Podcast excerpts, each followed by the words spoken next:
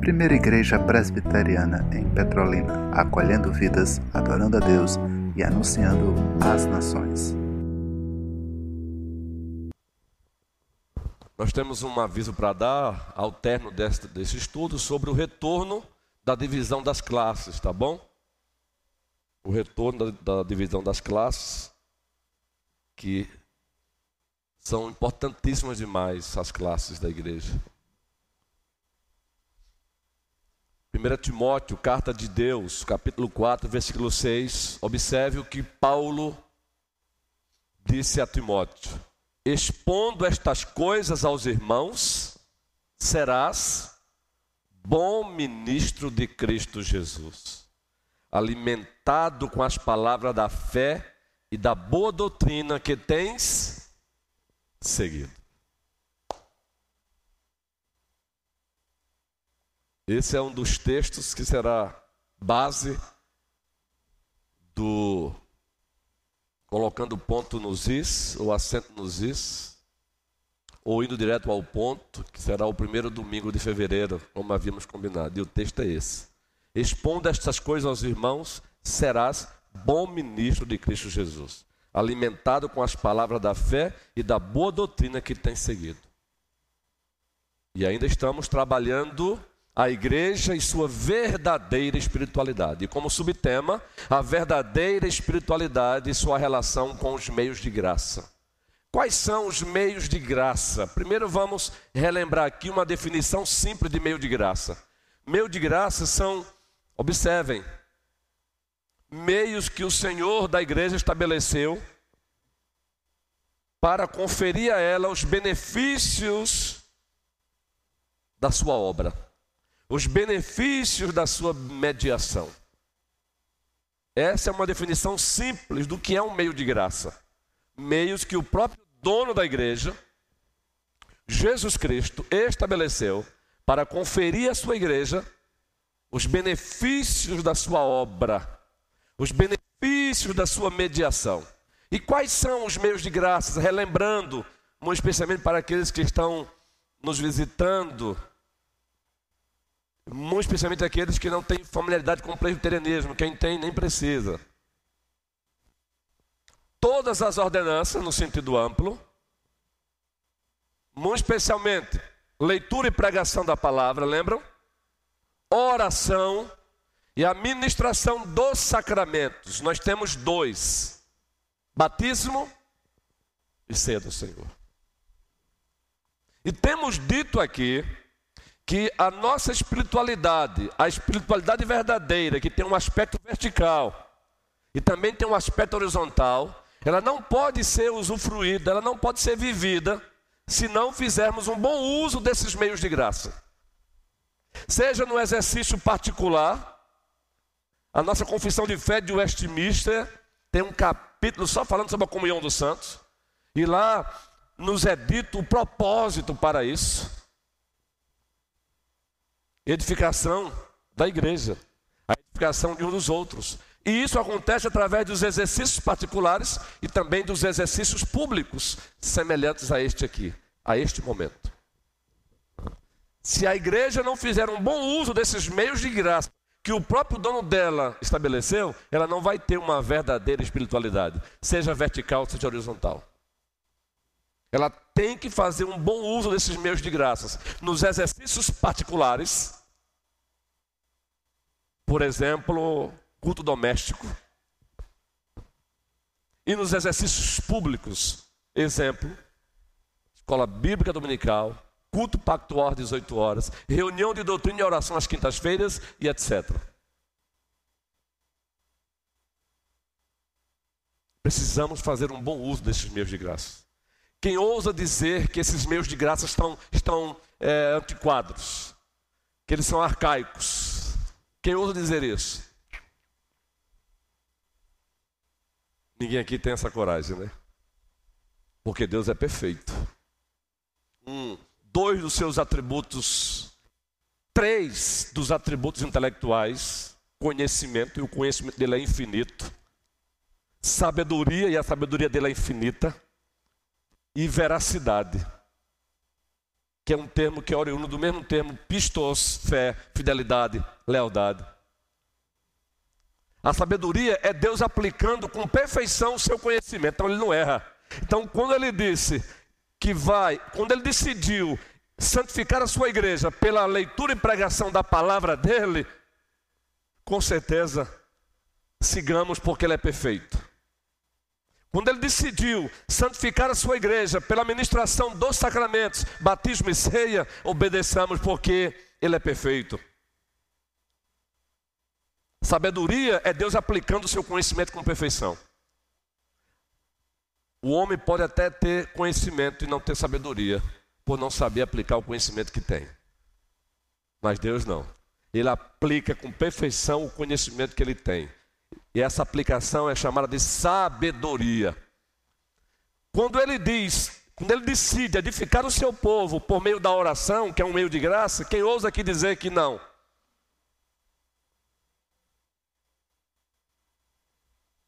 E dissemos aqui há oito dias, quanto ao exercício público da comunhão dos santos, o uso dos meios de graças no exercício público da comunhão dos santos, que é o culto, ou a EBD como esta. Existe uma responsabilidade pesada sobre nós, ministros da palavra. Jamais ousemos deixar para estudar o texto da palavra de Deus para pregar aqui no, nas últimas horas do sábado às pressas, que é uma afronta ao Deus Todo-Poderoso. Jamais ousemos acordar domingo pela manhã e, e pegar a revista da RBD e dizer: Eita, eu não estudei a revista. Mas também é uma responsabilidade sobre aqueles que ouvem, seja a partir do liturgo, porque na tradição bíblica reformada nós aprendemos e temos bases bíblicas que Deus já fala com a sua igreja a partir da leitura da palavra. Há uma expressão assim que nós amamos, Vox Dei. A voz de Deus, ela já é ouvida, escutada a partir da leitura. Há uma responsabilidade também da parte da igreja. E o nosso catecismo maior, a partir da pergunta 154, aí você vai para 155, 156, 157, você vai para a pergunta 160. Olha o que os nossos pais reformados disseram na pergunta 160. Observem. Só quero ler para vocês. O que é exigido dos que ouvem a palavra pregada? Nós estamos com uma série aí com o tema As Sete Cartas. O raio-x da igreja.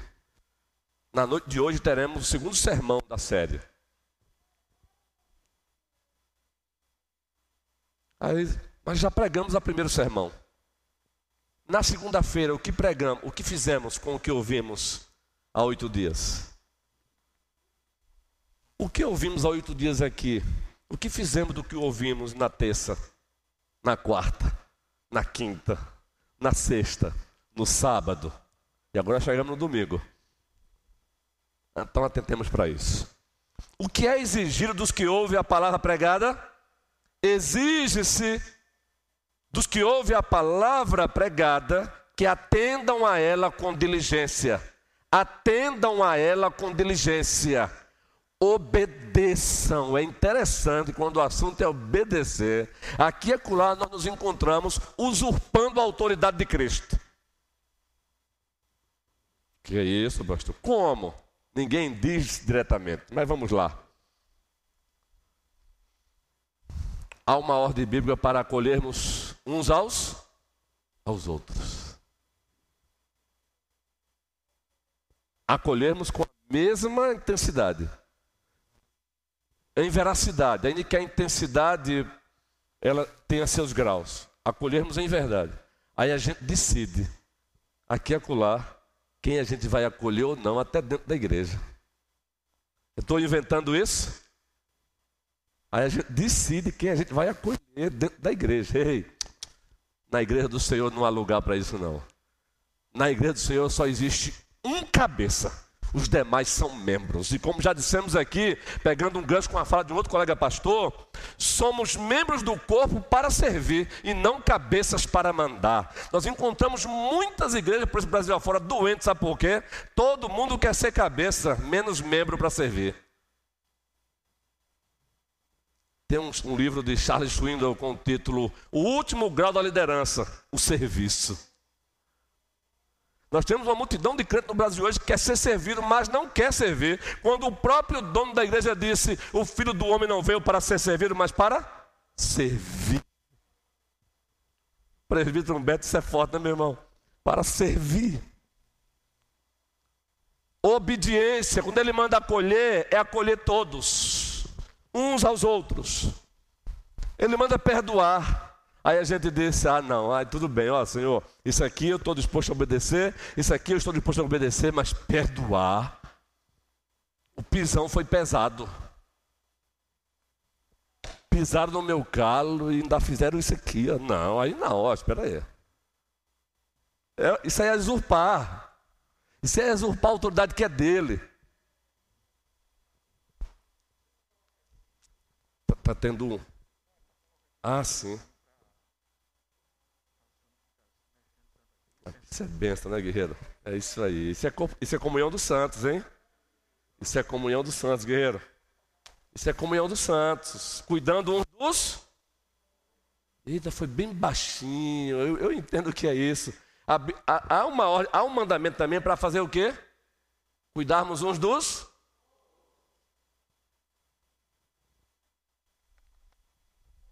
Uns outros. Mas é cuidar mesmo. Não é aquela ideia de. E aí, André, como está? Olha, pastor, você sabe, né? Estou enfrentando uma luta, tal, tal. Deus te abençoe, André. Olha, vou orar por ti, viu? Tchau. Domingo que vem a gente se vê. Diabo censura isso, não censura? Que fé é essa? Ele pergunta. O que se exige? Atendam a ela com diligência preparação e oração, que compare as escrituras àquilo que ouvem, ou sejam, não pare para ouvir o pastor Isronilson acriticamente não. E nós nem queremos isso. O que é isso, pastor? Ouvir o pastor Ronilson acriticamente. Ouvir cegamente. É simples. Não, não. Nós não queremos isso não. Confira se o que estamos pregando tem respaldo nas escrituras. Não tenham medo de conferir, não.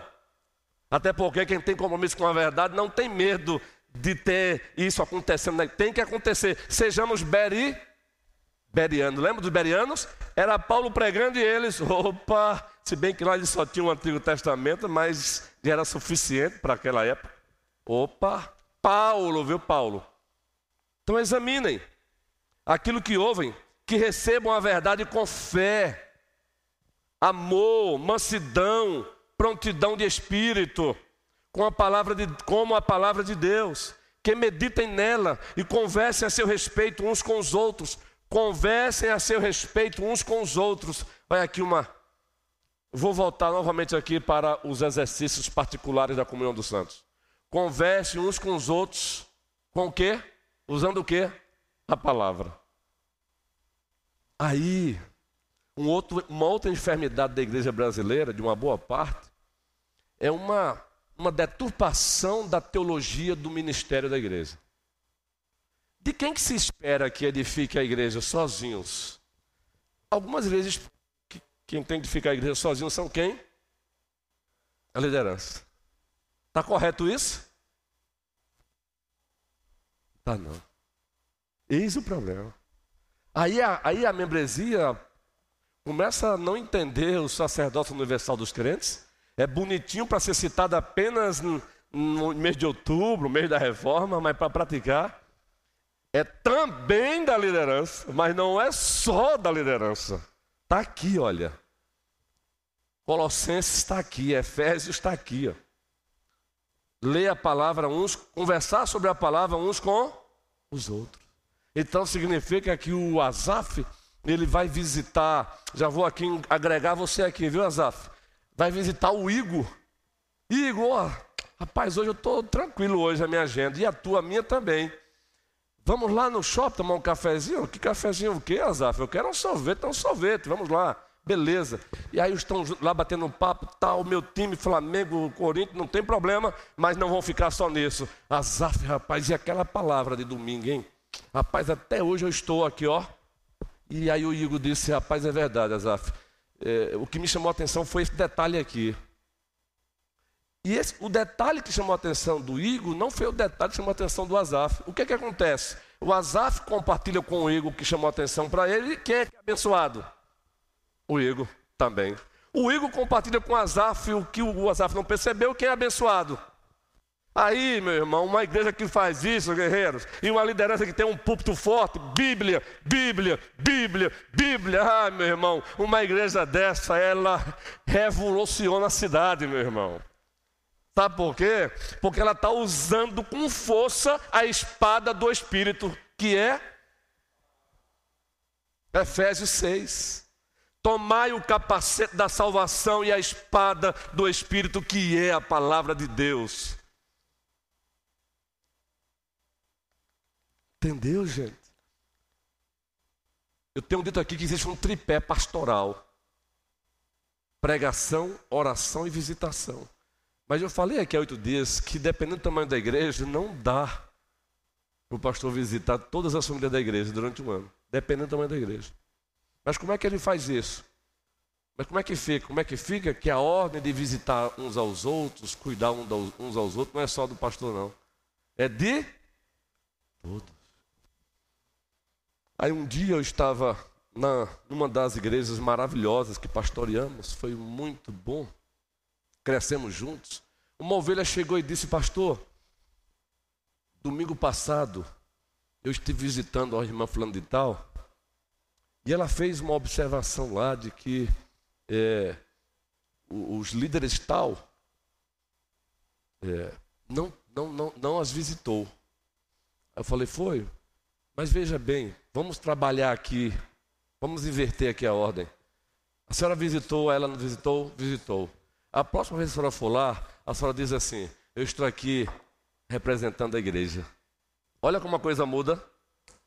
Isso não anula o dever da liderança? Visitar. Mas não muda a coisa?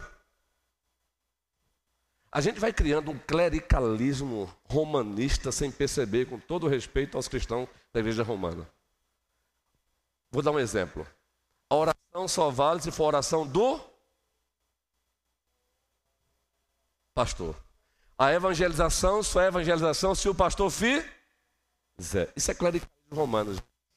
É também a oração do pastor, porque ele é um dos representantes pactuais de Cristo na igreja local. Mas a oração do pastor ela não tem mais força do que a oração de, Ju, de, de Mariquinha, de Joaquim, porque nós temos o mesmo mediador entre Deus e os homens, Jesus Cristo homem. Se eu estiver saindo muito, Venâncio, me avisa, porque essa minha dinâmica é antiga, às vezes eu não percebo, já fui ali, ó. E eu não posso sair muito não por conta da câmera. É uma dinâmica antiga. Entendeu, gente? É também a oração do pastor, mas não é só a oração do pastor. A oração do justo pode muito ser feito. Tiago não diz, a oração do pastor pode muito ser feito. Diz isso? A oração do justo, o pastor também é um justo, a oração dele também, a oração de Andréia também, e assim vai. A oração de Nininha também, e por assim vai.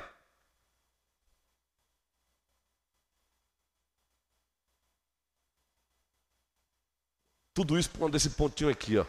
O que exigem? Conversem a seu respeito uns com os outros. Que escondam no coração e produzam os frutos devidos no seu procedimento. Ouviu a pregação no domingo? Deus colocou sobre você, preste bem atenção.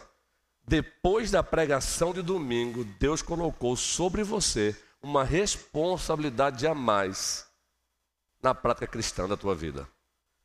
Se você não melhorar na segunda-feira como mulher cristã, seja como esposa ou seja como marido, se você não melhorar um pouquinho mais a partir de segunda-feira, aquela pregação de domingo Deus vai usar para cobrar.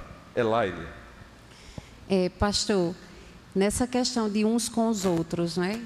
É, nós estudamos na SAF um ano desse é, o ano todo nos deveres de uns para com os outros. E tem a questão, é, e tem a questão do suportar. Isso. Não é? E que deixa bem claro que é dever nosso suportar uns aos outros. Não é o suportar a ah, a irmãzinha X, ela é muito complicada. Eu suporto ela.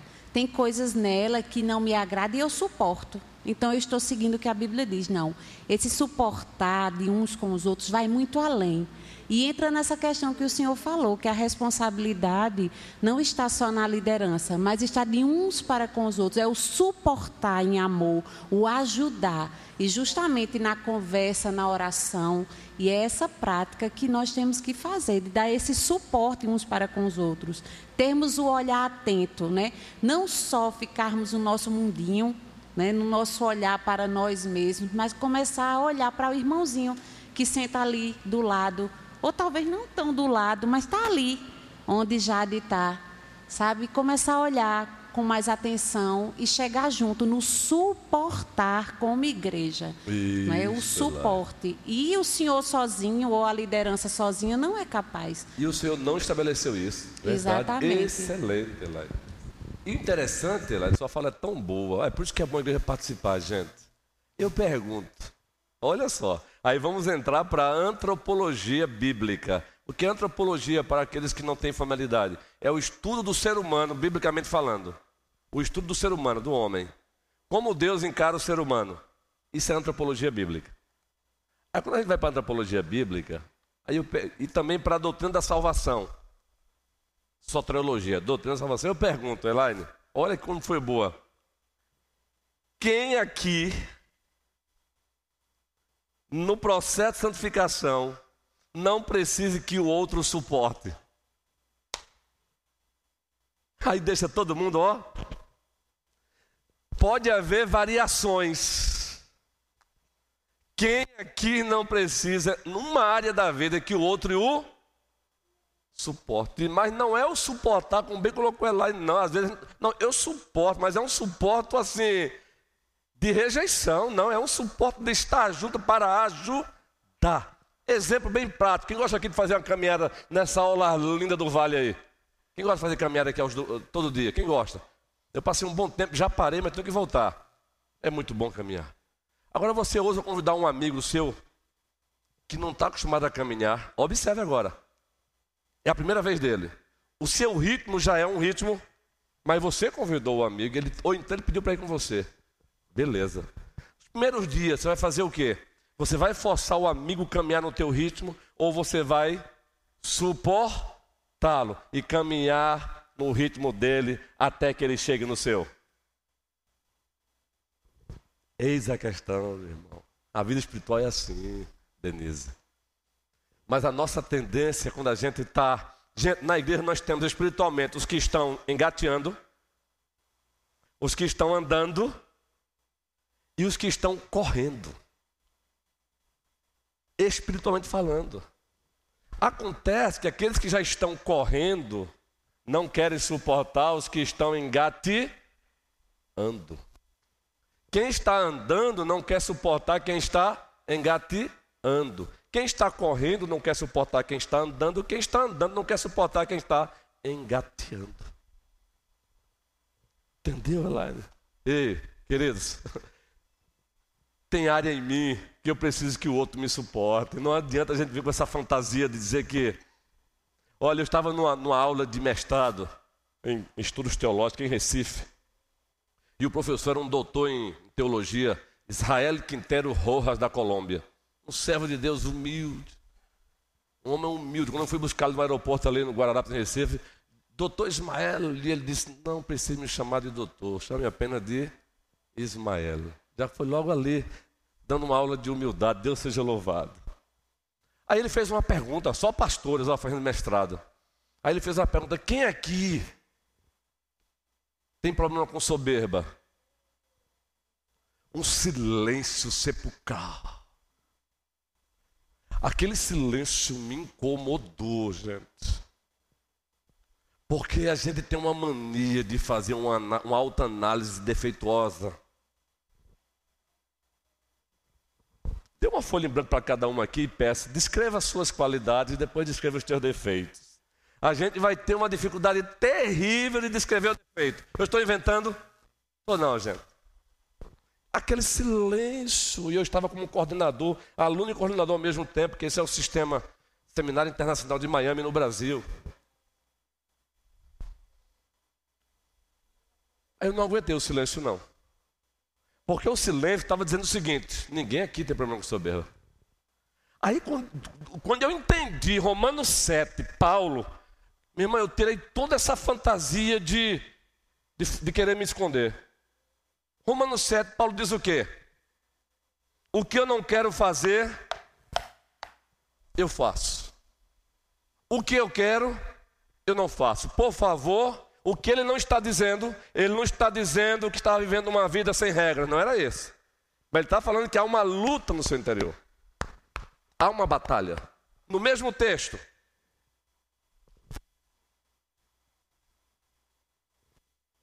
Por que isso? Aí ele diz: porque eu percebo que eu carrego mal em mim. Como é que é, Paulo? Eu ainda carrego mal em mim. Que mal é esse? A presença do pecado. mesmo regenerado, ainda carrega a presença do pecado.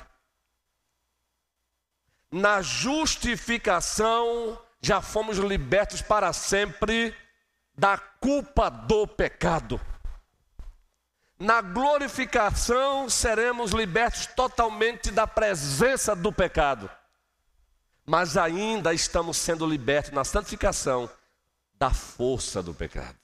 Aí Paulo disse: Eu ainda carrego o mal em mim. Por isso, na, na, caminhada cristã é assim: às vezes o que eu quero fazer eu não faço, o que eu não quero eu faço, porque eu carrego o mal em mim. Aí, quando eu me lembrei dessa reflexão, inclusive eu estudei bem isso, lendo Lloyd Jones, de outros servos de Deus do passado. Aí eu levantei a mão e falei: é, é, Professor Ismael, eu tenho. Aí a sala deu. Aí, aí, aí quebrou o silêncio. Porque a sala toda olhou para mim assim. Só que ó, eu não deixei de graça, não.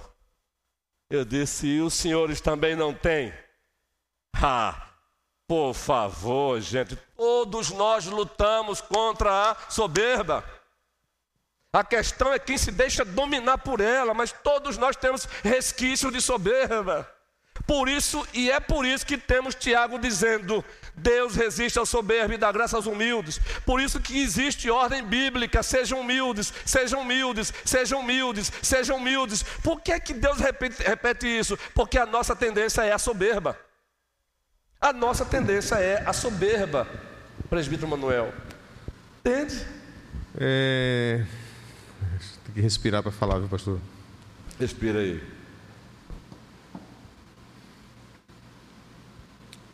É verdade que, quanto à soberba, vez por outra nos pegamos sendo soberbos. E vez por outro, quando nos colocamos de forma simples em ser suporte para o outro, em servir ao outro, muitas vezes nos, nos chamam de besta. Você é um besta. Entendeu? Lhe trata com desdém. Eu falei para uma pessoa um dia, disse, olha, não é, você está me tratando dessa forma, mas eu não vou deixar de fazer o que eu acho que tem que ser feito. Isso. Sabe? Muitas vezes, eu conversando com o Neumann, em algumas situações, ele falando, ah, o Neumann disse, amor, estão te chamando, com as, com as atitudes estão te chamando de mané. Eu sei disso, mas eu vou continuar fazendo. Vamos continuar fazendo. E o nosso grande problema é que todos nós não estamos dispostos a isso. Justamente. A fazer. Falar é lindo, pastor. Concordar com o senhor aí é maravilhoso. Justamente. Agora, botar em prática o que você ouve, a ortopraxia. Na segunda. Na segunda-feira. É difícil. Eu desafio. Não faz, as pessoas não fazem, pastor. Gente, vamos fazer diferente. Eu, eu, quando eu dirigia a liturgia, eu sempre falava assim: e amanhã? Vamos fazer o quê? Isso. Vamos fazer diferença com nossas atitudes. Eu sempre falei isso. E nós precisamos a cada dia, nessa luta que há dentro da gente, como o Paulo mesmo falou, sermos firmes, fortes, sabendo que o que eu quero, mas eu vou tentar fazer, sabe? Aquilo que eu quero. Nem sempre consigo, mas vou tentar fazer. Isso. No poder do Espírito de Deus. Espírito. E para a glória. Glória de Deus. E que assim sejamos diferentes. E que a cada, isso, isso não vai estabilizar num ponto. Chega a um platô que aqui está perfeito. Não, a perfeição é quando morrermos, né? é um aprendizado, é santificação. E quem é o padrão de perfeição? Jesus. Aí, pronto. Nós não temos um platô que eu cheguei aqui agora e vou parar de fazer isso. Ah, porque a minha condição hoje eu sou doutor em não sei o quê. Eu sou, né? Tenho posse de não sei o Não. Vamos ser todos iguais. Isso. Não é sem distinção. É verdade que graças a Deus essa comunidade tem, né? Ninguém, eu nunca pensei, nunca peguei nego com soberba que eu sou melhor, que eu sou pior. Não, mas temos que ser firmes, fortes nisso. Lutar sempre. Sempre. Temos que nos colocar diante do espelho perfeito de Deus sempre. Exatamente. E vou dizer uma coisa a vocês. Escutem todos.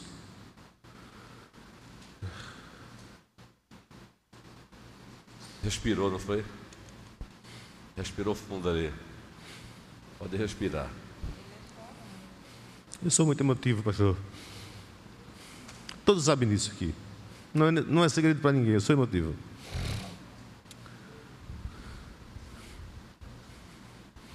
E quando você precisa do suporte,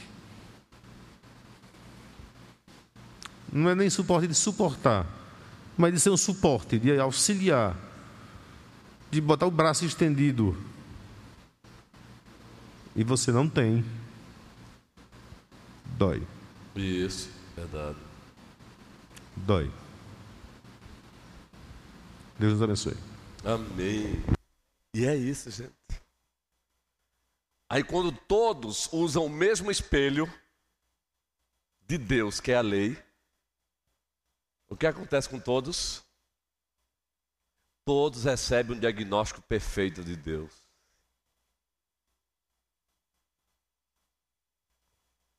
Isaías 6. No ano da morte do rei Uzias, eu vi o Senhor assentado sobre um alto e sublime trono. As abas de suas vestes enchiam o templo os serafins voavam. E diziam uns para os outros: Santo, Santo, Santo é o Senhor dos exércitos, e toda a terra está cheia da sua glória. E aí o texto prossegue, chega um ponto que, depois disso, os serafins cantaram o atributo de santidade de Deus, gente.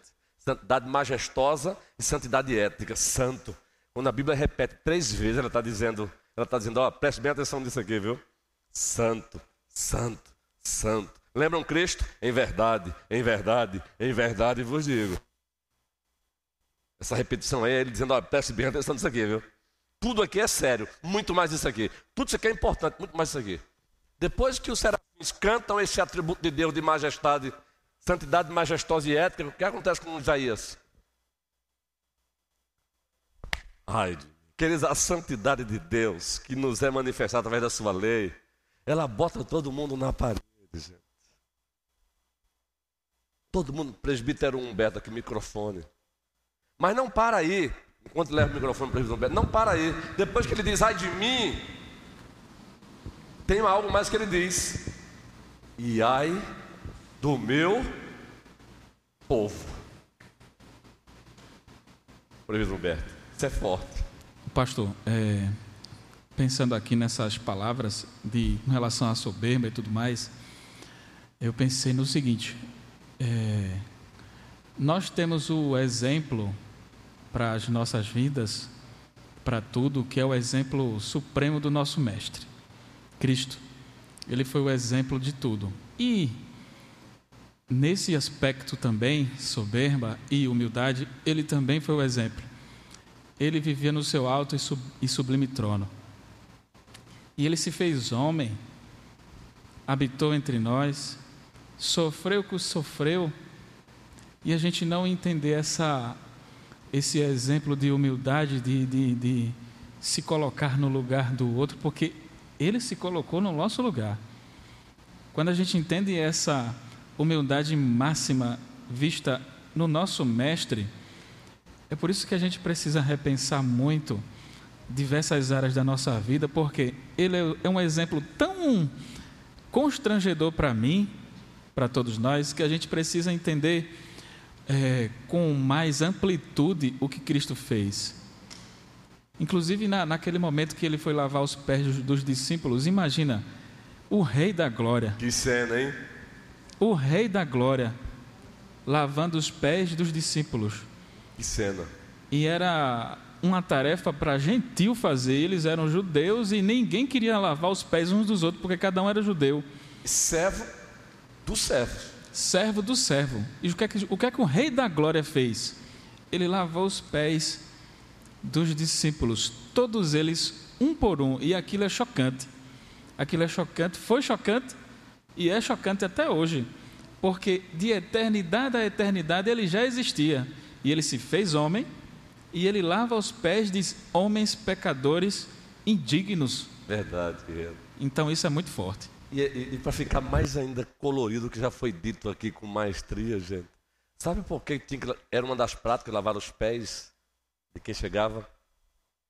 Não, não, lá não tinha o que temos hoje. Petrolina. Na 90% da boa parte da, da cidade. Era só chão, poeira. Então o visitante que chegava, chegava com os pés carregados de poeira. Gente, foi isso que ele fez, gente. Isso é demais. É para parar e cantar. Felipe Antes escreveu um livro, O Jesus que eu não conhecia. É um livro antigo, um livraço. É para parar, gente.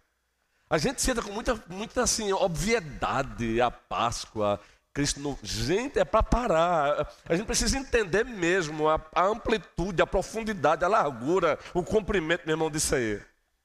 João 13. A coisa foi tão séria mesmo que o próprio Pedro disse o quê, Pedro? Não, não, não, não, não, não, não, não, não. O Senhor vai lavar os meus pés.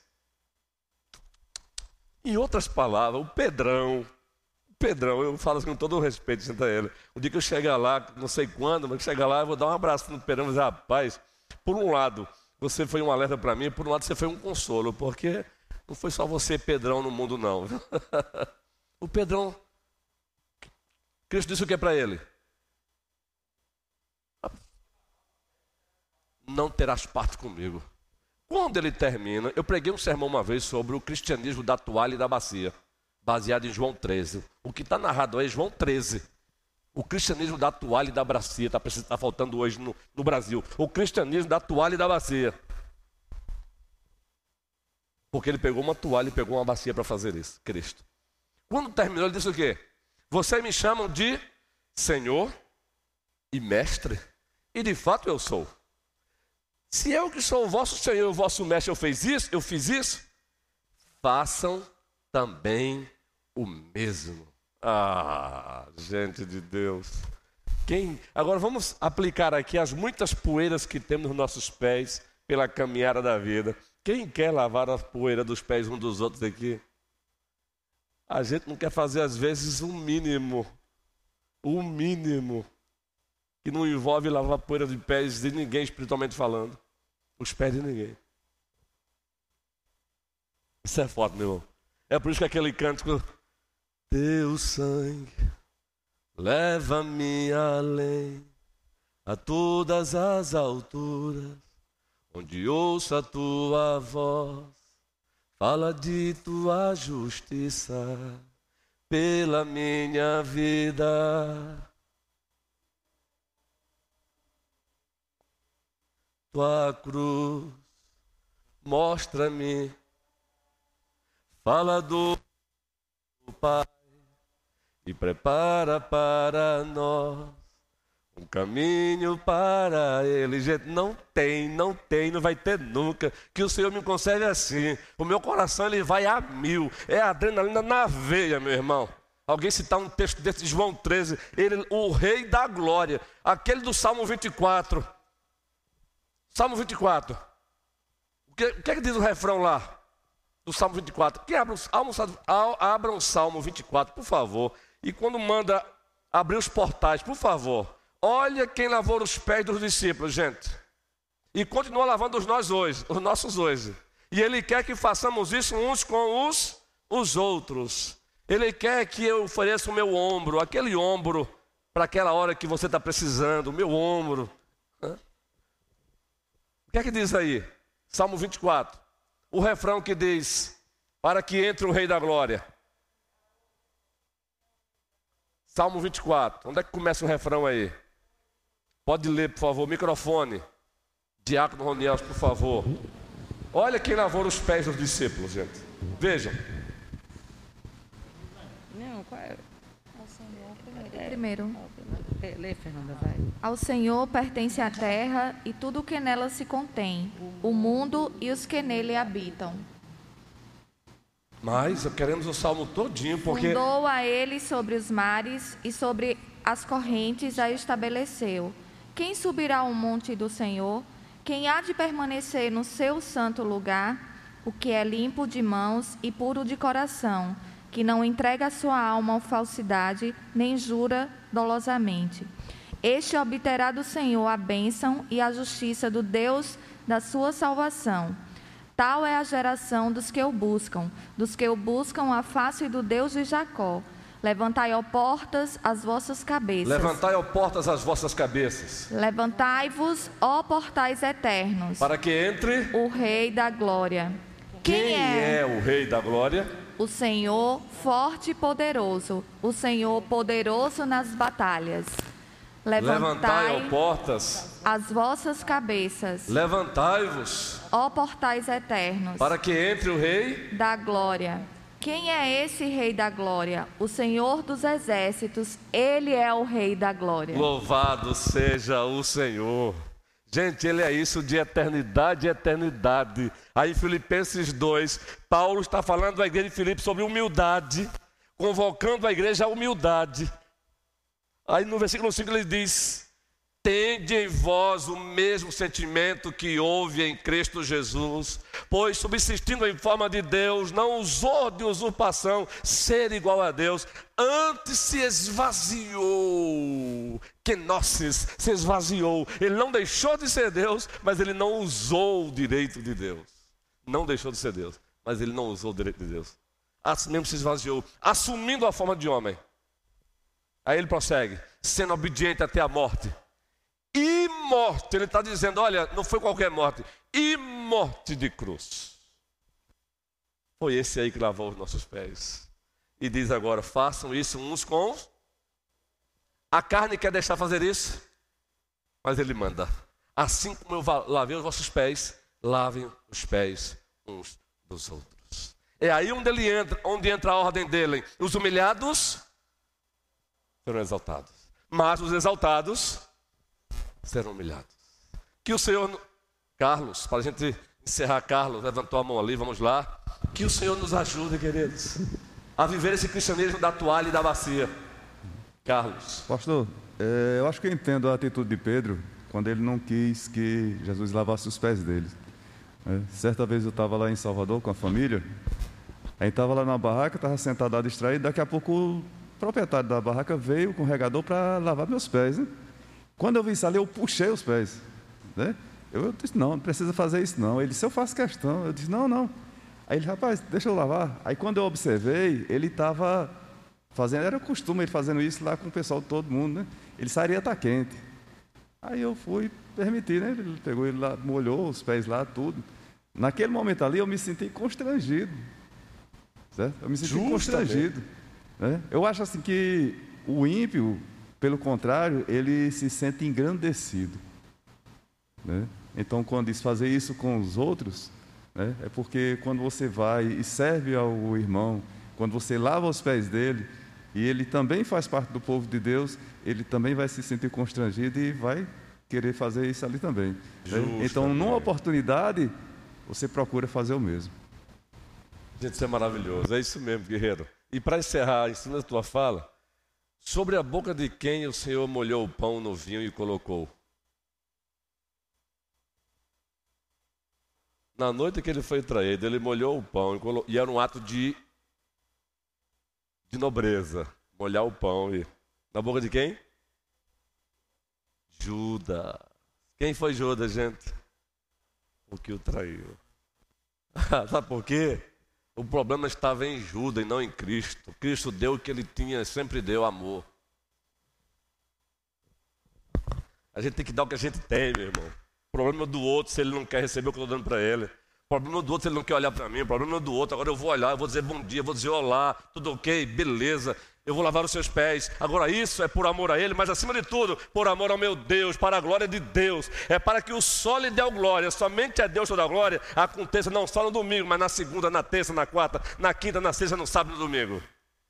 E se alguém disser é besta, fez isso com ele, fez isso, não, não, mas acima de tudo eu fui foi para Deus. Importa que ele diga, servo bom e fiel, foste fiel no pouco, sobre o muito eu te colocarei. Isso é espiritualidade verdadeira. Que o Senhor nos abençoe. Que ainda temos ainda, antes de voltar para as classes, ainda temos ainda o domingo